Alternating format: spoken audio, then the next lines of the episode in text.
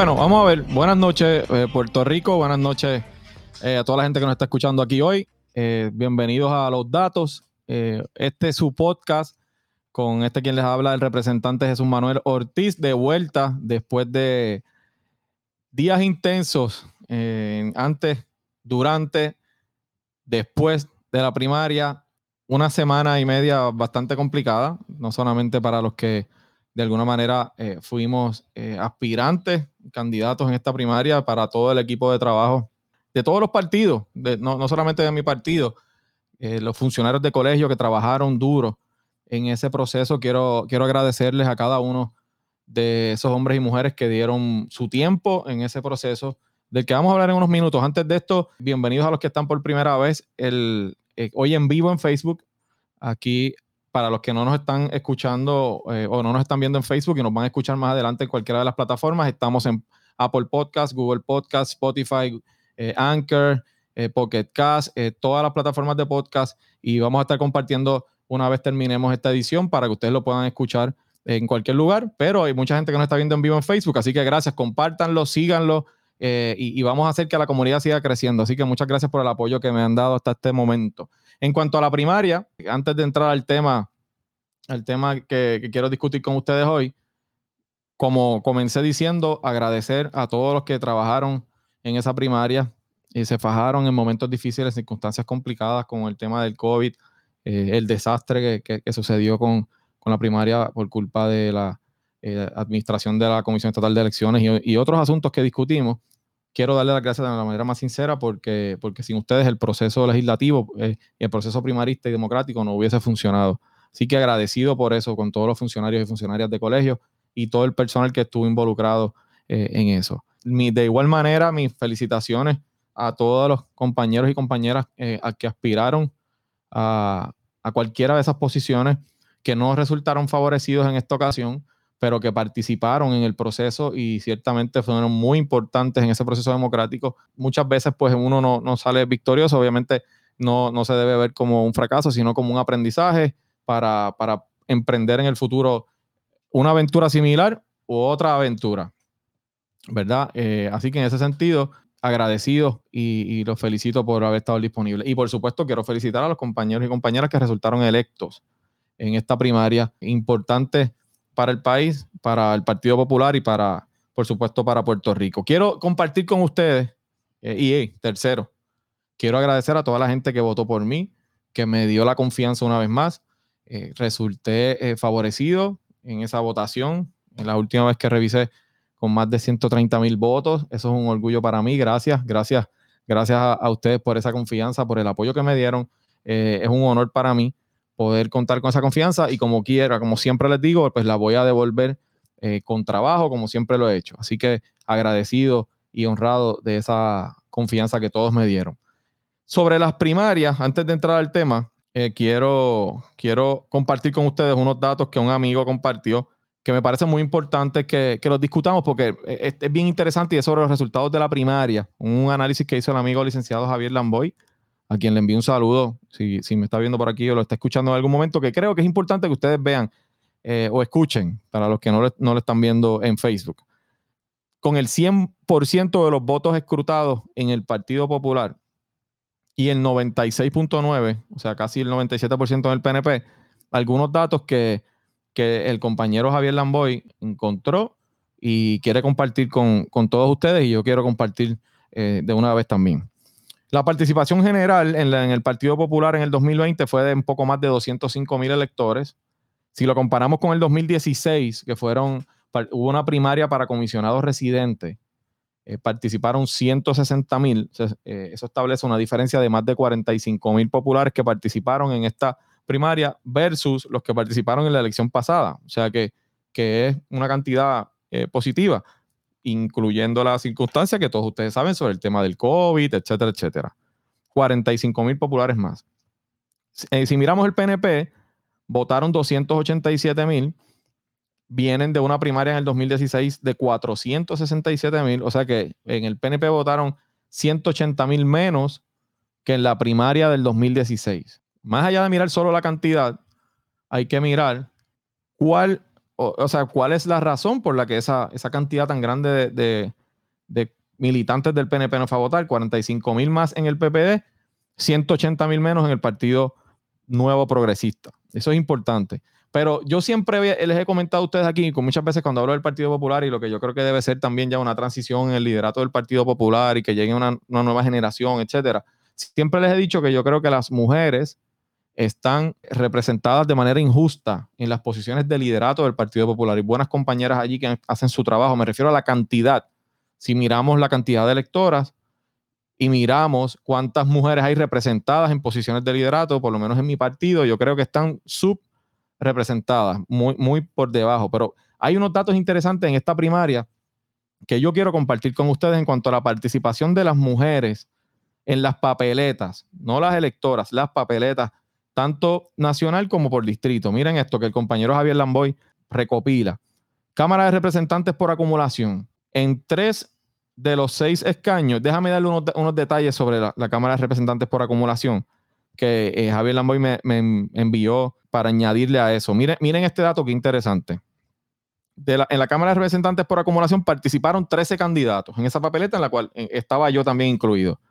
De esos 13 candidatos, habían tres mujeres aspirando en esa papeleta. O sea, ese representa el 23%. Esas tres mujeres ganaron. O sea, ganó el 100% en la papeleta de la Cámara de Acumulación del Partido Popular. El 100% de las mujeres que aspiraron ganaron, entraron en el grupo de los seis.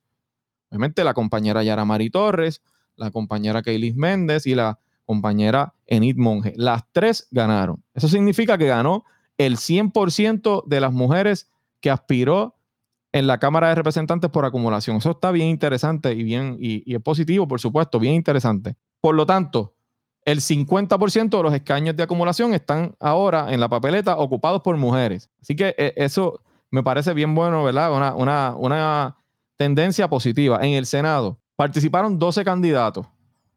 Cuatro de ellos eran mujeres, o sea, es 33%. De esas cuatro, dos mujeres lograron entrar en el grupo de los seis, o sea, ganaron esa aspiración para ahora ser parte de la papeleta. Eso representa el 50%. Por lo que de los, de los seis escaños, dos están disponibles para, mujeres porque ganó eh, una, mujer, una mujer en cada uno de esos escaños. Son 33%. Así que en ese sentido, ahí vemos un número bien interesante de la participación femenina. Eh, le añado, esto es Cámara y Senado distritos representativos, o sea, Cámara de Representantes en los distritos. En cinco de los 20 escaños, había 20 primarias o 20 escaños que se estaban discutiendo para la Cámara de Representantes del Partido Popular por distrito. De esos 20, en cinco ganó una mujer. O sea que el 25% de esas primarias o de esos escaños, va, la candidata del Partido Popular es una mujer. Miren el Senado. Qué interesante. Distritos senatoriales. De los 14 escaños, ustedes saben, en el caso de la Cámara son 40 distritos. Nosotros teníamos, teníamos una primaria para 20. Eh, así que de ahí cinco mujeres ganaron, representa el 25%. Ahora en el Senado son dos senadores por distrito. Hay ocho distritos eh, representativos, ¿verdad? Eh, senatoriales, perdón, senatoriales. En siete de esos distritos había primaria o sea, en siete de los distritos en los cuales habían primaria, o sea, habían en, ocho, pero en siete de los distritos ganó una mujer. Solamente en un distrito, o los dos candidatos o uno de ellos no es una mujer. El distrito de Carolina, que ganaron dos, dos varones, el compañero Javier Aponte del Moy, me parece que Cristian Rodríguez también ganó en Carolina. En los otros siete distritos, ganó al menos una mujer. En siete, en siete de esos 14 escaños que se estaban discutiendo. Eso, representa el 50% de esa carrera. Así que en siete distritos en Puerto Rico o, están divididos un hombre y una mujer candidato o hay dos mujeres como, aparentemente sucedió en el distrito de Mayagüez donde hay dos mujeres en el Senado. De los 34 candidatos y candidatos a senadores y senadoras por distritos, o sea, habían 34 candidatos aspirando para eh, distintos distritos senatoriales, 12 eran mujeres. Eso representa el 35% de las 12 candidatas que estaban en todas esas carreras, todas esas distintas carreras al Senado, 7 ganaron. Eso es un 58%. O sea, solo el 31.8% de los hombres que se postularon ganaron. O sea que en proporción, un porcentaje más alto de mujeres en proporción ganó en el caso del Senado por distrito que lo que ganaron los hombres en, el Partido Popular en esa primaria. Y esos son datos bien importantes eh, porque el Partido Popular necesita que ese balance sea más justo en términos de, las posiciones de liderato que se ocupan en cada uno de los dos partidos. Eh, y en, en, caso de nosotros, en, en el Partido Popular. Así que, para que ustedes vean, para las elecciones generales, el Partido Popular presenta candidatas en seis de los ocho distritos senatoriales. O sea, un 75% de nuestros distritos hay candidatas mujeres. Así que eso es importante porque además de que hay una gran cantidad de mujeres, que, a mí me parece muy positivo, también hay muchas caras nuevas. Eh, y, pues no voy a dedicar esta edición completamente a eso, pero hay muchas caras nuevas en toda esa papeleta del Partido Popular, que es muy importante y, y lo necesita el partido para las luchas que vamos a dar en el futuro con esa nueva generación de líderes y lo necesita Puerto Rico. Así que felicitaciones a todos los que participaron a los que ganaron, por supuesto, vamos a dar la batalla. Hay una meta final que llegar. Unidad, de la primaria pasó. Aquí somos un, solo equipo y vamos a dar esa batalla. A los que no prevalecieron en esta ocasión, ánimo. Eh, eso es parte del proceso. Eh, y yo voy a ustedes y posiblemente estoy seguro que es un aprendizaje y que en el futuro podrán hacerlo de nuevo con más, con, otros resultados. Eh, y conmigo por lo menos siempre cuentan para darle la mano lo que pueda. Así que vamos, a, vamos adelante. ¿A qué vinimos hoy? Vamos a hablar del tema del COVID en Puerto Rico eh, pide la tasa de positividad, específicamente antes de ir con ustedes a preguntas, comentarios, etcétera. Así que el tema de las primarias está muy interesante, pero obviamente hay muchas cosas pasando y, me parece que, debemos tocarlo. ¿Cómo están las estadísticas hoy? Bueno, pues la información que se ofrece para la, para la gente que me está escuchando solamente en la edición de podcast de audio no lo van a ver, los que están en Facebook están escuchando, lo están viendo en pantalla. Ese es el resultado de hoy. Aproximadamente 28 mil casos entre los confirmados y los probables, eh, eso es una cantidad sustancial. Hay 356 muertes. Eh, eh, es preocupante lo que ha venido sucediendo en aumento la cantidad de muertes. en el día de hoy se registraron 10. y eso es uno de los temas más, más peligrosos, ¿no? Que tenemos que estar todos muy pendientes porque, porque obviamente depende de la vida de cada uno de nosotros y nuestros familiares. Esas son la, la cantidad de casos de COVID. Bien, ya ya la vieron aquí, la voy a sacar de pantalla. Ahora bien, en medio de eso, de, esa, de ese repunte, la Universidad Johns Hopkins, una universidad muy prestigiosa en Estados Unidos, saca una información, y esto se lleva a menudo, no es nada que se hizo por primera vez, sobre la tasa de positividad en distintos estados y territorios en Puerto Rico. ¿Qué es la tasa de positividad?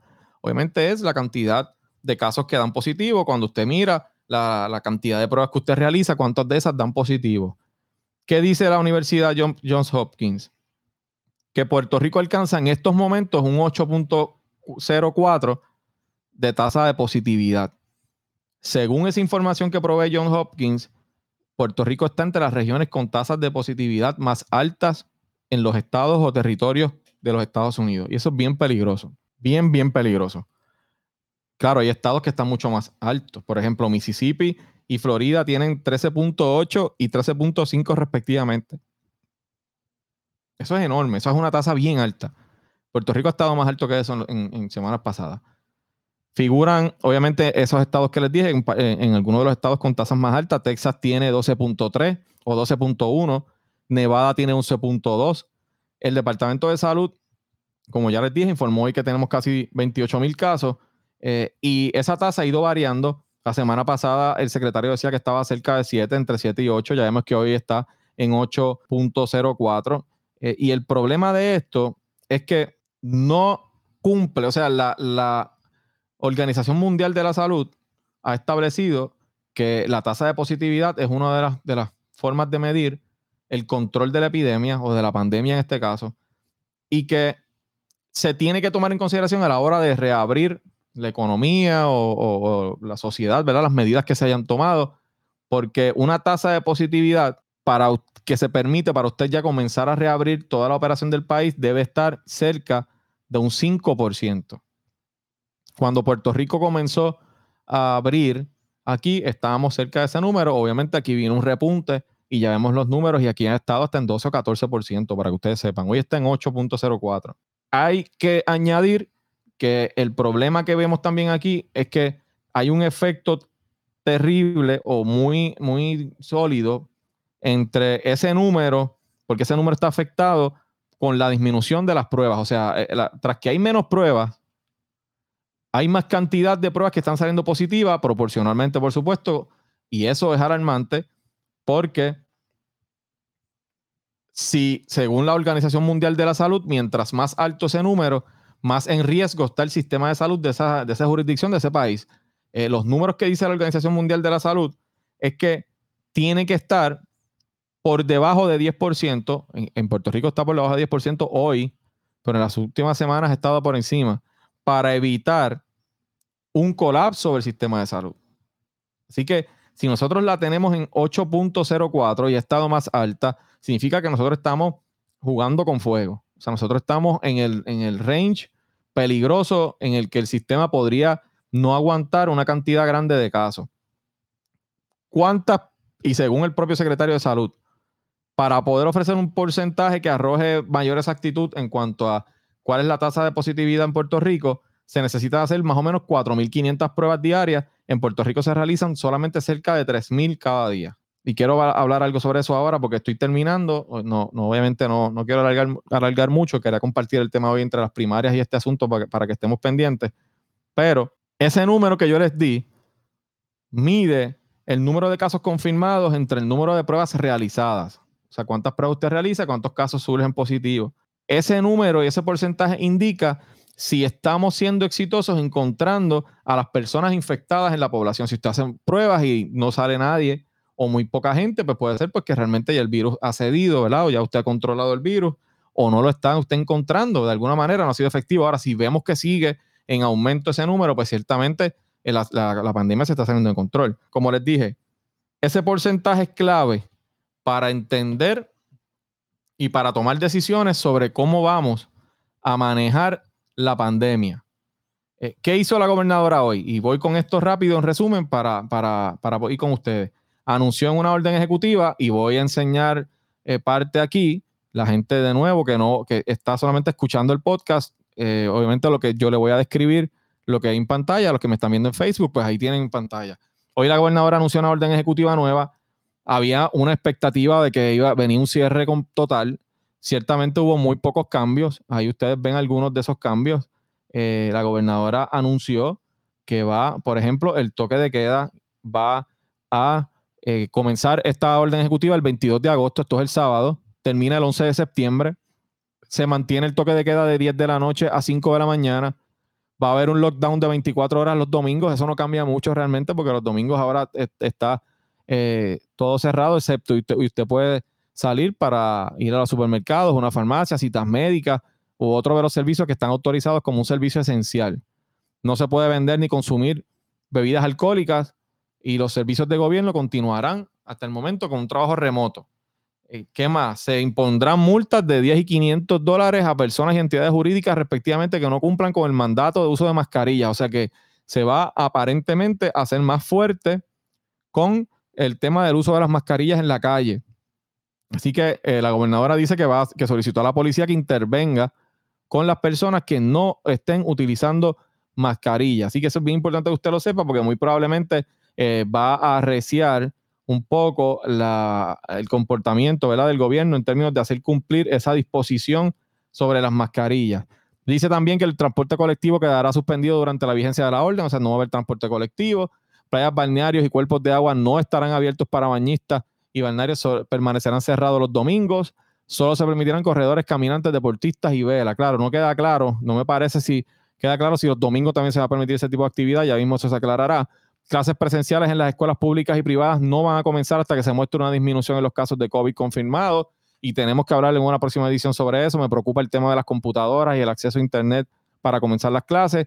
Las iglesias podrán abrir, llevar a cabo cultos y servicios religiosos todos los días por disposición constitucional. Obviamente es un derecho constitucional, pero eh, se van a recomendar que se utilicen, se tomen todas las medidas y que no se excedan de la ocupación máxima del 25% en el templo, según. Eh, se establezcan en los códigos que tenga de, construcción y eh, del local, del edificio donde está eh, localizada ese templo. Los salones comedores a los restaurantes van a permanecer abiertos de lunes a sábado, pero va a tener una ocupación máxima de 25%. Los, los comercios deberán garantizar que va a haber distanciamiento mínimo de 6 a 9 pies de la gente que esté comiendo dentro de ese negocio. Importante, si el espacio no permite que se cumpla con ese distanciamiento porque es muy pequeño el local, usted va a tener, si usted es un dueño del negocio y me está escuchando, que reducir su capacidad. Por lo tanto, si, el, si el, usted permitir 25% le impide que haya el espacio o el distanciamiento, pues usted va a tener que reducir, quizás abrir 20, quizás abrir 15, hasta que usted pueda cumplir con ese distanciamiento de entre 6 y 9 pies. Será obligación de cada patrono comunicar en cada caso sospechoso del COVID-19. Eso es comunicarle al Departamento de Salud.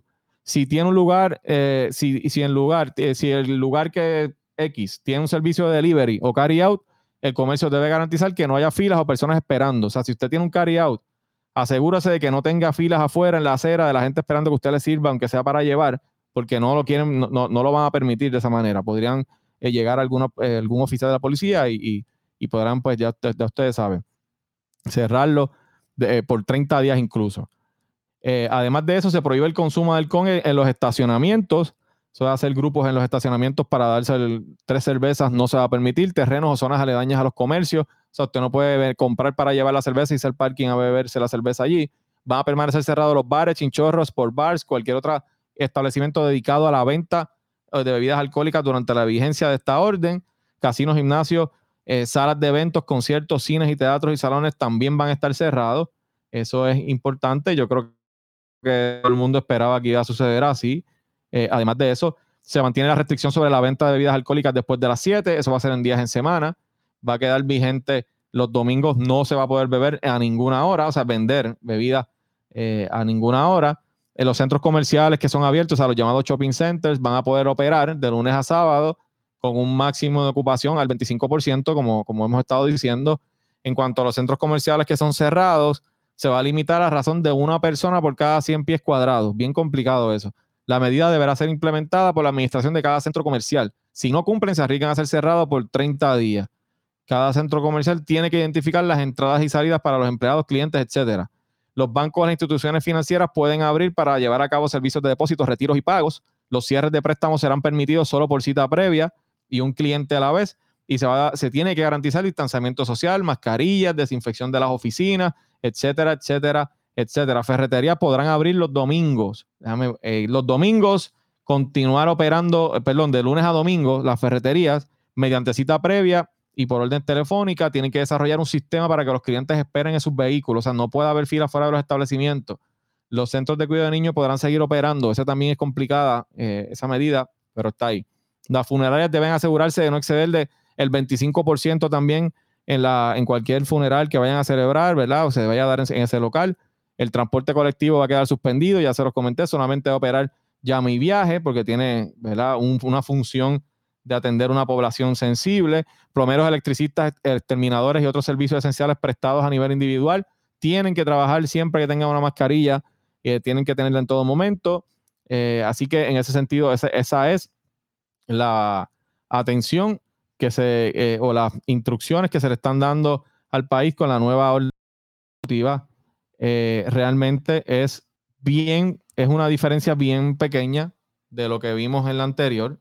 Ciertamente yo no veo gran diferencia, pero esa es la instrucción que da la gobernadora. Para finalizar y con sus comentarios, más allá de las decisiones que el gobierno está tomando, aquí hay una falla enorme en la, reacción del gobierno. Aquí hay billones de dólares que se han dado en fondos para en fondos del CARES Act para responder en esta emergencia que lamentablemente no se han utilizado. Tenemos falta de pruebas hoy a cinco meses de haber empezado la pandemia. No se han hecho las pruebas en los hogares de envejecientes, a pesar de que desde abril el gobierno ha dicho que va a hacer esas pruebas y vemos cómo hay brotes en distintos lugares, centros de cuidado de envejecientes, porque aquí han sido inefectivos. No tenemos un sistema de rastreo de contacto efectivo que nos permita saber dónde, en qué sector es que se están dando los contagios.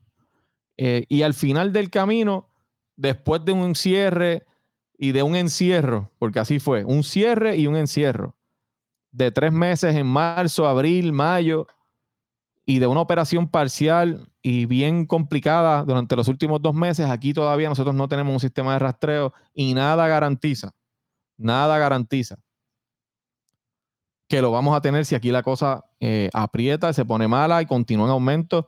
Eh, y, uno podría decir que hasta perdimos todos esos meses que nos mantuvieron eh, encerrados para tratar de controlar la pandemia. El país respondió, los, ciudadanos respondimos de manera responsable, el gobierno no hizo el trabajo que le correspondía. Y, y los datos están ahí. No rastreo de contacto, no pruebas en los centros de envejecientes, no pruebas suficientes para hacernos pruebas a toda la población, no hay ni disponibilidad para pruebas moleculares eh, aquí, eh, a menos que usted tenga un síntoma y a veces hay que esperar muchísimo. Eh, así que en ese sentido, las escuelas no hay un plan, no se han repartido las computadoras. Hoy, hoy sale a relucir que se han repartido solamente 600 computadoras de las más de 300 mil computadoras que el departamento ordenó. Hay un caso federal que aparentemente ha, afectado eso, pero la realidad es que esto desde marzo, sabemos que aquí no se iba a poder dar clase probablemente en agosto, ya está comenzando el ciclo escolar y no se han entregado las computadoras a la gran mayoría de los estudiantes. Eso es una barbaridad. Y esa es la realidad de lo que estamos viviendo hoy. El aeropuerto ha sido también un desastre, el rastreo de casos. Se nos vendió eh, la teoría de que iban a, recibir a los pasajeros y se iba a hacer un rastreo y se sabía dónde se iba a quedar y se iba a establecer una cuarentena obligatoria. Nada de eso sucedió. Esa es la verdad. El gobierno ha mentido desde que esta pandemia comenzó. Ese es el caso aquí en Puerto Rico. Y hoy cinco meses después del cierre, aquí estamos otra vez sin saber cuál va, qué es lo próximo. Esa es la realidad y esa responsabilidad cae en el gobierno. Vamos a los comentarios de ustedes. Vamos a ver qué ustedes tienen que decir por aquí para, para poder eh, compartir algunos mensajes y luego terminamos. Eh, Abdiel Enrique Matos. Saludos, representantes. Hora de tener la fuerza nueva en la legislatura. Vamos por más con nuestros representantes. Eh, por acumulación. Saludos a Abdiel y agradecido de toda la gente que le dio la oportunidad a esos compañeros que yo sé que, van a hacer un gran trabajo allí y que seremos parte de esa nueva generación de líderes en la Cámara de Representantes. Así que agradecido por ese apoyo, a, no solamente a mí, sino a todos mis compañeros y compañeras. Saludos. Yo voté por, voto por candidatura y voy a votar por ti, el próximo gobernador, Charlie. Gracias, Iván. Agradecido por eso. Vamos a ver si aquí hay algún otro comentario de algunos de ustedes tengo, que agradecerlo, este, porque de verdad que el, apoyo fue, fue importante y, en ese sentido, pues tengo que, tengo que ser agradecido y muy honrado de, eso. Eh, vamos a ver si alguien más por aquí tiene algún comentario, pregunta sobre el tema. Si no, vamos cerrando. Karim Montañez. Es un Manuel. Las terapias del habla, ocupacional físicas y psicólogos que trabajamos por cooperaciones no hemos firmado por el contrato tan atropellante. No revisaron tarifas de 18 años, pero, la, pero sí exigencias, multas y penalidades. Karim, yo quisiera que me envíen más información sobre eso para saber si es que no las han, no las han, no se han sentado con ustedes para firmar los contratos o es que el contrato que le presentaron es malo. Eso es lo que quisiera saber. Déjenme saber más información sobre eso. Geraldine. Los patronos del gobierno hacen las pruebas, pero luego no quieren dar los resultados a sus empleados. Tenemos que solicitarlo por escrito. Los resultados nos pertenecen. Si no hay resultados, no se puede ir a trabajar. Pronto hacen lo que les da la gana. Patrono, oye, pero eso, eso es, eh, esos patronos del gobierno. No sé si estás hablando de una agencia de gobierno, pero eso no puede ser. O sea, si se hace una prueba, se le tiene que notificar al, empleado cuál es el resultado. Yo creo que eso, eso es básico. Francisco Rodríguez, feliz, estoy contento porque Ferrer también ganó. Espero logre ser siempre igual. Saludos y, muy contento con el amigo Víctor Ferrer, eh, que, resultó favorecido con muchos votos. un joven, un joven que yo sé que va a dar muchas peleas por el Partido Popular y que, que va a estar ahí mano a mano conmigo, con los compañeros en la cámara trabajando. Eh, así que mis felicitaciones a Héctor también, a todos los compañeros y compañeras, como dije al principio. Entonces, nada, voy a ir cerrando. Gracias a todos ustedes por, la sintonía, por estar una vez más aquí conmigo en, este su programa eh, Los Datos. Y voy a seguir, como ustedes saben, eh, esta herramienta yo les dije que la iba a crear para continuar la, la comunicación con ustedes. me gusta mucho hacerlo y yo creo que es un mecanismo bien efectivo de mantenernos en contacto y poder discutir temas importantes. Voy a hacerlo nuevamente esta semana, nos veremos más adelante. Gracias a cada uno de ustedes por su sintonía. Compartan el podcast, compartan, la, síganlo en las plataformas Spotify, Apple Podcast, Google Podcast, Anchor eh, y compártanlo para que más gente pueda llegar a esta comunidad y podamos seguir creciendo. Así que un abrazo, gracias a todos ustedes, buenas noches y continuamos aquí. Este es su podcast Los Datos.